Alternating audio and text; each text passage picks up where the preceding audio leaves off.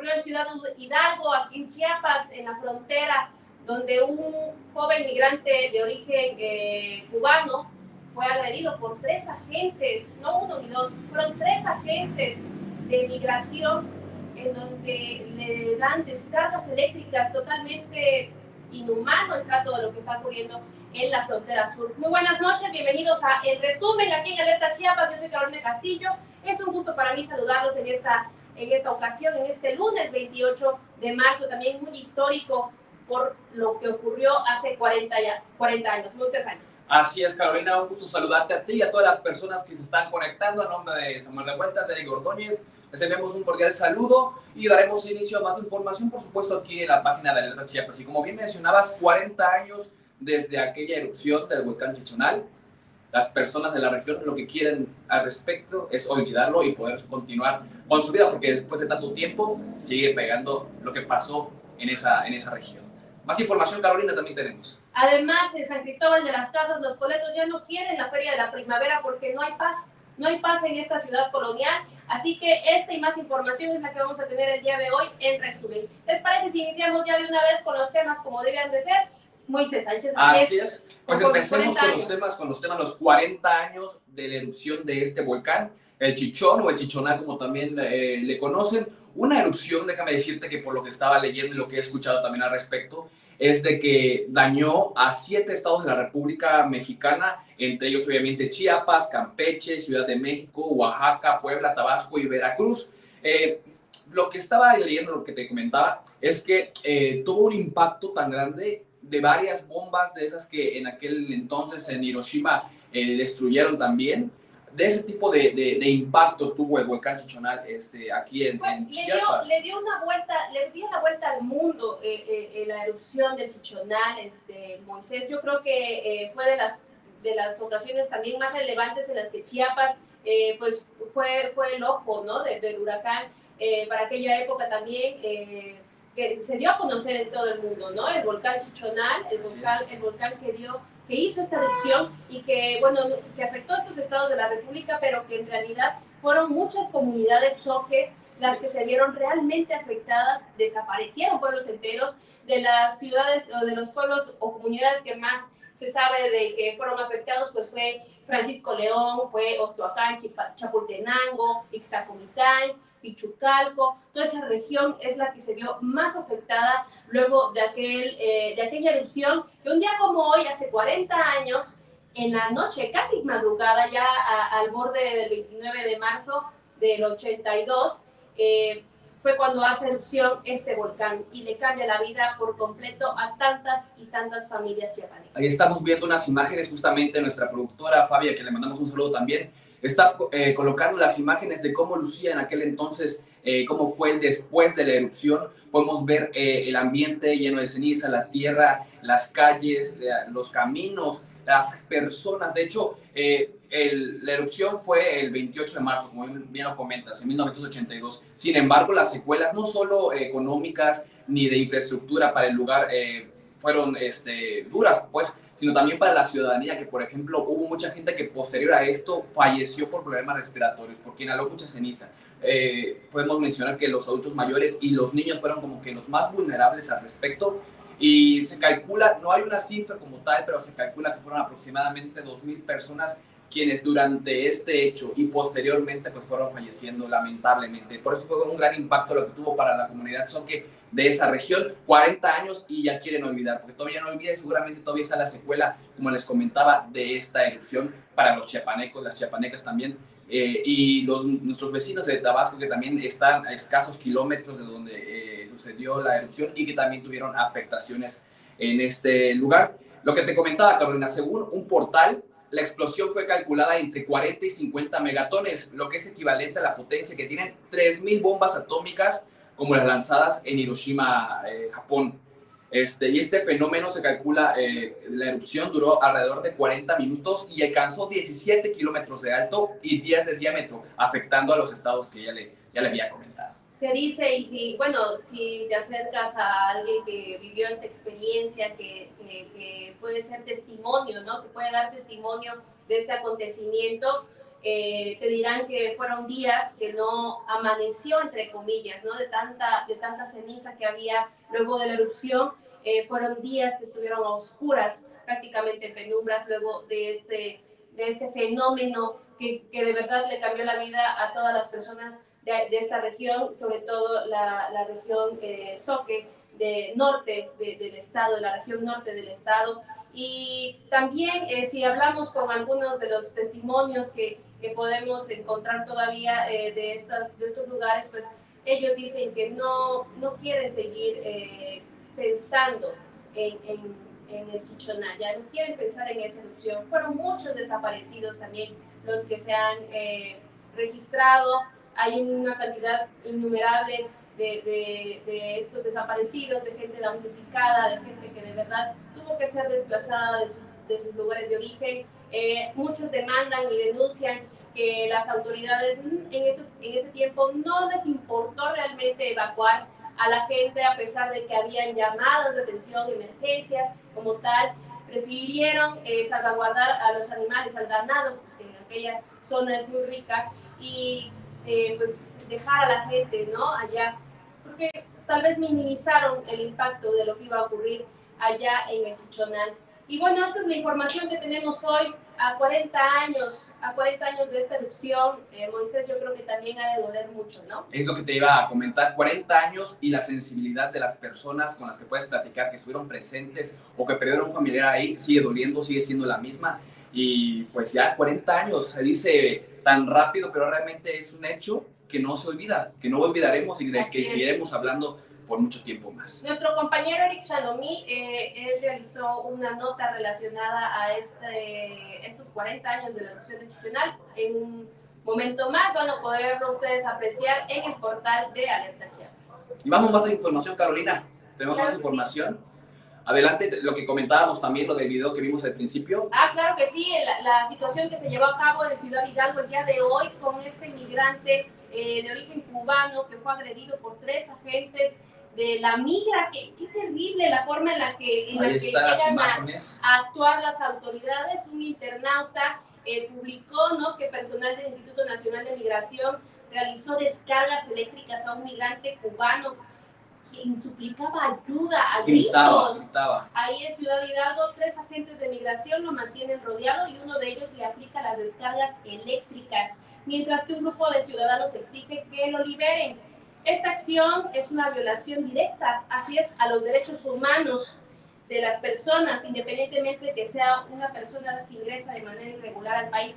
En el video también se llega a escuchar que una de las agentes dice que por violador, por eso le están haciendo estas descargas eléctricas yo creo que estas no, son las, estas no son las autoridades competentes quienes van a juzgar o castigar eh, las presuntas acciones de este migrante. O aplicar una, un control de detención como estamos viendo ahí, si ni siquiera le corresponde, no, no es de su competencia eh, eh, aplicar ese tipo de, de sanciones eh, o detenerlo simplemente. Obviamente, como parte de su trabajo en el Instituto Nacional de Migración, tiene que verificar pues eh, la, la, la, legal estancia de las personas que transitan. sin embargo, sin, exactamente, pero hasta ahí. Sin embargo, lo que estamos viendo en el video realmente es una tortura. Escuchamos claramente cómo eh, la persona pide ayuda, grita ayuda, auxilio, y las personas en su impotencia y ese quieren ir en contra de la autoridad. Eso lo hemos visto en muchas otras ocasiones porque realmente las autoridades al frente de ese tipo de operativos eh, no son humanos, no tienen tratos humanos con las personas, no, las cosas duelen, las cosas se sufren y aparte es una persona que es de fuera. Creo que por eso hemos estado en el ojo muchas veces, otra vez migración, otra vez migración. ¿Cuántas veces no hemos visto ejemplos? ¿Cuántas veces no hemos visto videos, presenciado eh, realmente los, las malas prácticas, los malos actos que cometen en contra de estas personas que vienen en su tránsito, que obviamente no van a quedarse en Chiapas, no vienen a quedarse en México, es, somos un estado y un país de paso. Entonces, creo que hay que poner mucho ojo ahí eh, para los titulares, para las personas encargadas de ese tipo de, de instituciones sensibilizar a su personal. Porque aparte, eh, no, no, no, quiero generalizar, pero eh, muchas veces vemos al personal operativo, eh, no solo de migración, sino también de otras instituciones, con malas prácticas, eh, que sienten que están haciendo bien su trabajo, que no les gusta ser cuestionados, Con que no les total gusta... abuso de autoridad. Totalmente. Y no se pueden estar dando este tipo de situaciones. Hay que ser, antes de profesionales, hay que ser humanos. Y si vemos que alguien está sufriendo de, esta- de este modo por algo que nosotros estamos provocando, mm, hay que cambiarlo, hay que cambiar esa práctica. Y como bien decías, eh, no hay que justificar que es un presunto violador, es un presunto, eh, no sé, algún delito. No, es una persona y hay que, hay que tener la sensibilidad para no estar afectando a, a esta persona en este caso, que pues ojalá esté bien. ¿Sabes qué pasa también? Que si este fuera el caso de un mexicano o de un inmigrante tratando de cruzar a los Estados Unidos, en donde la ley también allá se rebasa y Sí. actúan con total autoritarismo, eh, también ya sería como un notición que estaría dándole la vuelta al mundo por completo y estarían generándose muchísimas manifestaciones. A veces nos quejamos de cómo tratan a nuestros migrantes ¿no? en, en Estados Sí. Unidos y no nos damos cuenta que en México estamos aplicando esas acciones tan bárbaras, tan bestias aquí en la frontera. Y lo están normalizando. sí, Ellos no lo ven malo, o sea, lo están normalizando, ya lo ven como un procedimiento más de que si no funciona o no se da el operativo como ellos quieren, pues ya se empiezan a, a hacer este tipo de actos bárbaros, vandálicos, de, de- de que vulneran la integridad y la vida. Imagínate, un mal toque ahí puede poner en riesgo a, a- a la vida de esta, de esta persona. Y por ese tipo de, de circunstancias, de hechos, luego vemos accidentes, entramos carreteros de migrantes, camiones llenos de migrantes muertos. Así es. Entonces, la, la forma no es la adecuada, la forma no es la correcta, hay que mejorar ese tipo de condiciones y también eh, podemos darles una buena vida a las personas que también vienen de paso, como todos. Buscamos trabajo, tenemos que trabajar, tenemos que generar ingresos, tenemos familia, tenemos que llevar el pan a casa. Entonces, Sí, todavía complicárselos más exacto. de esta forma creo que no, no es la adecuada. Y ellos lo han dicho en repetidas ocasiones que no tienen interés de quedarse en México, porque en México tampoco te estamos brindándoles las oportunidades que ellos están eh, pues buscando, ¿no? Lo Así que es. desean. Eh, por eso ellos nada más buscan eh, transitar con paz, con tranquilidad por territorio mexicano. Obviamente esto pone en jaque a las autoridades, autoridades migratorias y obviamente a nuestro presidente de la República, porque pues no quiere quedar bien ni con Dios ni con el diablo, ¿verdad? Entonces, eh, eh, pues se ocurren, como dices tú, estos fenómenos sociales en los que vienen caravanas migrantes de miles y miles de migrantes de todos los países de Centroamérica y del Caribe. Y eh, luego también vienen estos migrantes que buscan cruzar de manera irregular, y con mayor irregularidad todavía, en estos eh, pues trailers que terminan volcándose y, provocando una catástrofe. Eh, son- Muchas muertes. Son cosas que, que no deberían de existir. Pues aquí en la entrada de la ciudad hace que un mes habrá sido, recordarás ese gran accidente que también Fue en diciembre. Ajá, que también Alerta Chiapas este, estuvo ahí presente llevando todos los detalles. Eh, por este tipo de situaciones, por este tipo de, de- de malos actos, es que las personas hacen cosas a escondidas y pasan desgracias como las que, las que vimos, como las que vemos y seguramente seguiremos viendo. Ojalá no, ojalá no, realmente, ojalá no sirvamos nada más para informar, sino también un vínculo para que, como decía hace rato, los titulares de estas instituciones sensibilicen, capaciten y realmente vigilen y sancionen las malas prácticas de sus elementos, porque no, no, no, no se pueden estar suscitando ese tipo de, de cosas. Porque no solamente son los agentes los que quedan mal, es en, en realidad toda la institución. Así es. Dejan en mal por completo la institución. Pues vamos con más temas. Cambiamos totalmente de, de, de tema, Caro, y ya viene la Feria de la Primavera y La Paz. Se cuestionan esa parte de La Paz en San Cristóbal. No están como a- a- al 100% Conformes. conformes y queriendo que se dé esta festividad. Los mismos colonos de, de- de San Cristóbal nos lo dicen. Aquí está la nota, vamos a checarla. Este 2022 se espera que se lleve a cabo la Feria de la Primavera y de la Paz en San Cristóbal de las Casas, luego de dos años de contingencia por la pandemia de COVID-19, lo que podría generar cierto gusto para algunos. Yo digo que sí, Sí, a ver, cuéntame, ¿por qué? ¿Cuáles serían sus motivos? porque esas tradicional, tradiciones no deben de perderse y este porque a veces dice uno que ahí se van a contagiar por la enfermedad, pero hay partes del gobierno que les conviene que haya esos eventos y ahí Ah, pues pienso que está bien ya que no hay muchos contagios aquí en San Cristóbal. En redes sociales del ayuntamiento en turno se lee que la organización de la feria es un tema en las sesiones de Cabildo, a pesar de que continúa vigente el decreto número 846-A-2020, publicado en el periódico oficial el pasado 27 de marzo de 2020, en el que se estipula que queda estrictamente prohibido realizar eventos masivos de toda índole. Yo creo que pues, todavía no es tiempo, ¿no? O sea, tendría que darse otro lapso más por lo de la contingencia. Y, este, y además que es un gasto y hay creo que otras cosas en que gastar, como por ejemplo la seguridad en San Cristóbal, que sería este, lo más importante. Por otro lado, parte de la población coleta está renuente a que se lleve a cabo dicha feria, debido a la creciente inseguridad que aqueja San Cristóbal de las Casas, por lo que piensan más de dos veces si es prudente acudir con su familia. Pues sinceramente yo creo que este es como, como una decisión que tienen que pensar mucho, sobre todo por las cuestiones de seguridad que hay en San Cristóbal. Este, no nos garantiza que vaya a ser un evento pacífico, entonces yo creo que sí sería de pensarse. Además, porque, no sé, por tanta inseguridad en San Cristóbal podía aumentar más. Sí, sí, sí, hace falta mucha, mucha seguridad, iluminación en las calles, este, pues se puede también... Eh, eh, utilizar ese recurso en cultura, que hace mucha falta en San Cristóbal, este, que justamente creo que los años anteriores que no ha habido feria, pues no se ha sabido a dónde se ha ido ese recurso, entonces se puede destinar como para otras actividades. Aunque en caso de no llevarse a cabo, esto tampoco les garantiza a los sancristobalenses que los recursos destinados a la feria vayan a ser empleados para mejorar la infraestructura y la seguridad de la ciudad. Pero en partes no por lo que causaría como más problemas a la ciudadanía de que se preguntan el que qué hacen con el dinero y, y a la vez el, el, presidente o ay no sé cómo se le diga o las autoridades o las autoridades exacto no nos dan esta información de lo que de lo que se hace con qué lamentable. Eh, vemos que San Cristóbal de las Casas, este hermoso pueblo mágico, siempre tiene una, una nota, una mancha. Últimamente hemos, bueno, he podido constatar en redes sociales las demandas ciudadanas en cuestión de seguridad. En, en esta en parte eh, ha demandado mucho este, la ciudadanía, los colectivos, las mismas eh, personas han dicho que no se sienten seguros en San Cristóbal. Te digo, un pueblo mágico, hermoso, con grandes tradiciones. La Feria de la Primavera y la Paz, quien no ha ido realmente es una feria emblemática y representativa, de las poquitas que tenemos en Chiapas, pero de las más eh, representativas y características de nuestra cultura, nuestra tradición, y pues está habiendo manchado también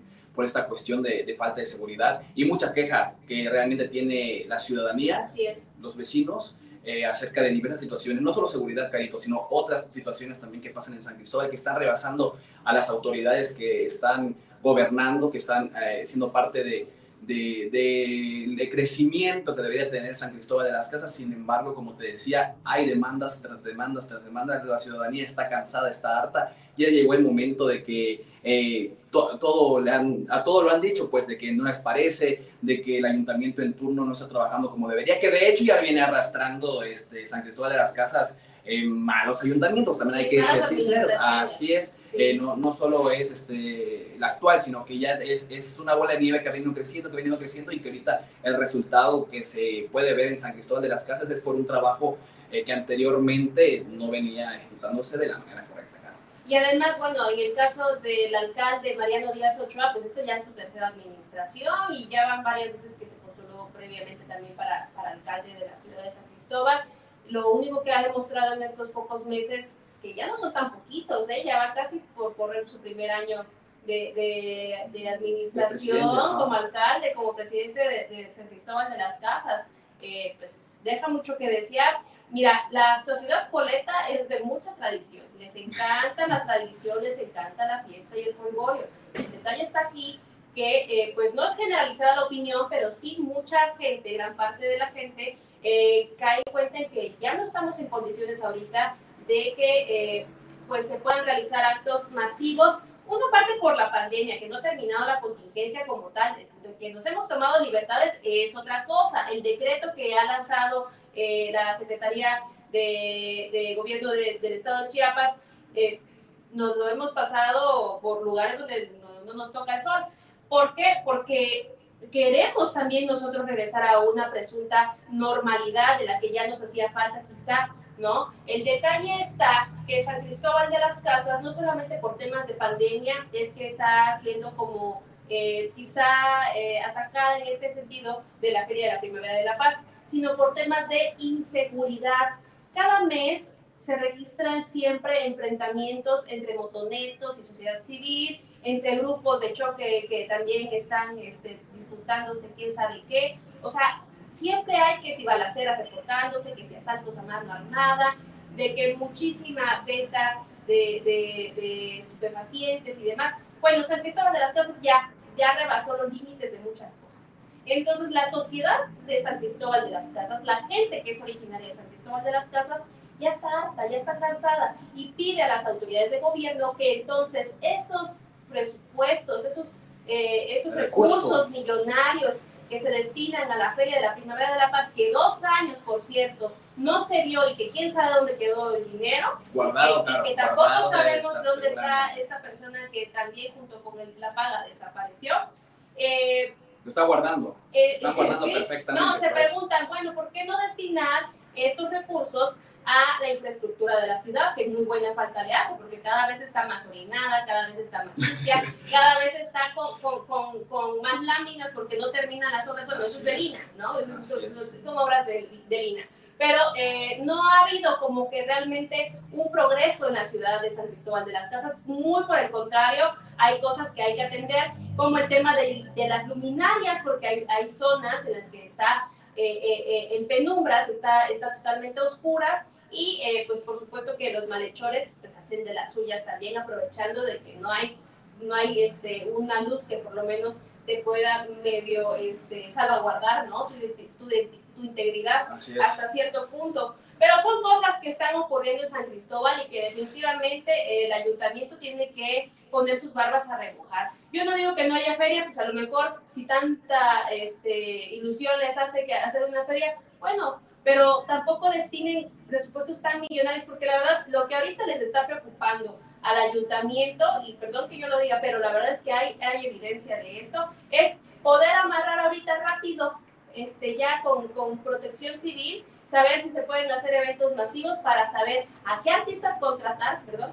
a qué artistas contratar y así poder amarrar las fechas para que no se nos vayan a ganar los de la Feria de San Marcos en Aguascalientes y en otros estados de la República que también tienen grandes ferias y también hacen uso por de- de los, de los eventos masivos y de los artistas que necesitan presentarse. Entonces, ahí está la preocupación y además calificar a la niña más bonita para que sea la reina de San Cristóbal.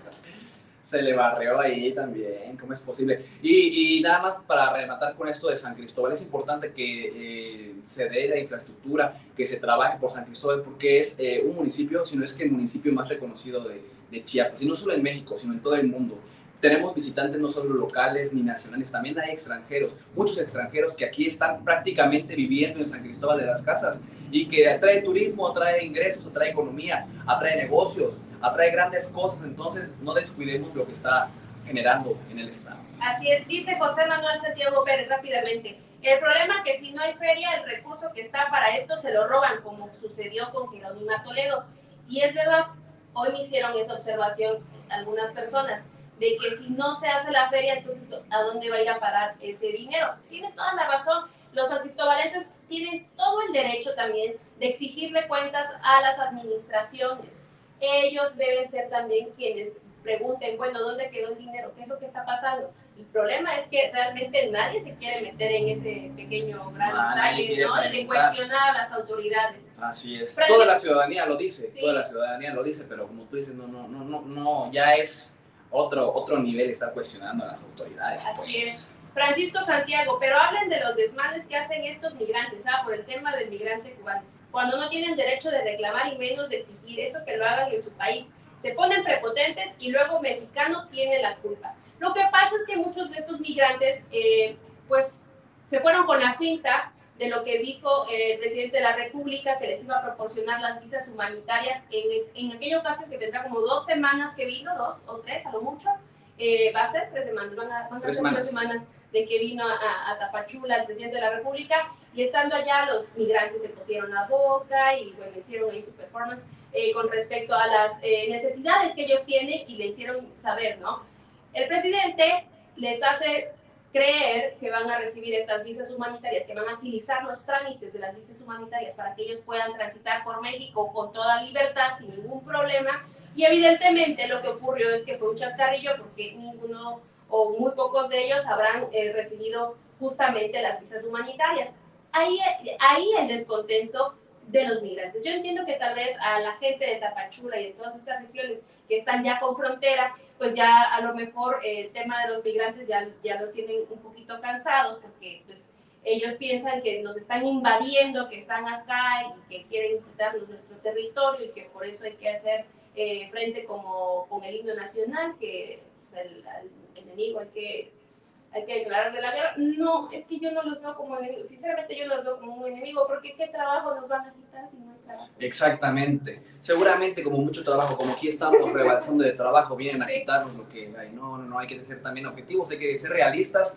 Este, sí, eh, también eh, les entendemos eh, como ciudadanía, empezar a veces de que ellos vienen a hacer sus, sus desmanes, como, como bien mencionaba aquí la persona que, que, que bien nos comentó. Sin embargo, lo que decíamos, que hay formas y formas formas de actuar ante, ante este tipo de escenarios. Y ya nada más para cerrar algunos comentarios con respecto a lo de la erupción del volcán Chichonal. Mark Barroso dice, eran las 10 de la mañana y el cielo estaba totalmente tapado. Las calles estaban oscuras y las lámparas todavía encendidas a esa hora. Mili Moguel, fue un suceso muy trágico, fallecieron muchas personas, la fauna y la flora también fueron afectadas. Así es. Y Antonio López dice, tenía cinco años y en mi pueblo cayó ceniza, acá en Veracruz. En Veracruz, imagínate lo que les comentaba, que hasta en otros estados de, de, del país, de, de, la República, pues este, llegó, llegó la ceniza, llegaron piedras, llegaron rocas que eh, estaba leyendo destrozaban los techos este, y por eso mucha gente también o sufrió alguna lesión, se hirió o desafortunadamente murió. Y antes de despedirnos, nada más quiero mandar un saludo a César Sánchez, mi hermano, hoy cumple años, cumple 27 años. Un fuerte abrazo, un saludo desde aquí de, de Alerta de todos sus amigos, de Eric y de Samuel, que también ya tiene el gusto o el disgusto quizá de conocernos, ¿no? Porque ya con esos muchachos ya no se sabe. Quienes también ya el próximo día ya estarán nuevamente en este espacio, pues porque también ya los extrañan. No los extrañen todavía, ya falta muy poco para que regresen. Y ya nada más para finalizar, el próximos días la Asociación de Cronistas del Estado de Chiapas van a estar celebrando su 25 aniversario que se llevará a cabo el 31 de marzo a las 5 de la tarde en las instalaciones del Centro Cultural Jaime Sabines en el corredor Tarumba. Si ustedes quieren asistir, pues ahí está la invitación extensa. Este, este evento eh, va a ser también un, un, homenaje póstumo al licenciado José Luis Castro Aguilar, que falleció el año pasado. Y bueno, van a estar dedicando este evento a este cronista también tan importante de Tuxtla Gutiérrez. Va a ser un evento muy bonito. También está extensa la invitación a jóvenes y a niños que estén interesados en escribir y en, en, en hacer crónica Así que bueno, ahí está la invitación para este en pantalla, 31 de marzo. Ahí está en pantalla la Asociación de Cronistas del Estado de Chiapas en su 25 aniversario. Para que asistan grandes historias, grandes eh, anécdotas de lo que es Tuxtla, de lo que es Chiapas, de cómo era, cómo fue creciendo. Algún día, si tienen la oportunidad de ir a, a este evento, realmente conocerán más de nuestras raíces, de sus raíces, de su historia, este, anécdotas que sus abuelitos les cuentan ellos también se lo saben. ellos que saben muchísimo, muchísimo más. Y bueno, es momento, Caro, de despedirnos, de decirles buena noche a todos. No sin antes de comentar después que nos vemos el día de mañana con más información, Caro. Así es, Moisés Sánchez. Yo soy Carolina Castillo, en nombre de Eric Ordóñez, Samuel Revueltas, Gustavo Caballero. En la realización, Fabiola Mutamén.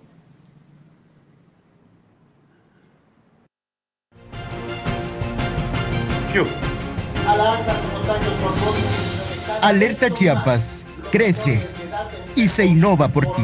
La Comisión de Justicia del Congreso del Estado dio en... Por primera vez, la Fuerza Policial de Chiapas reconoció la existencia... Nos encontramos en la novena sur, entre octava y novena poniente, y hace unos momentos un motorrepartidor de la empresa Mandaditos fue impactado por... Eh, sé parte de nuestra comunidad.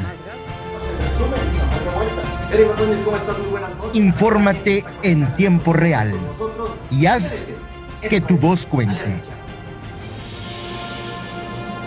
Alerta Chiapas.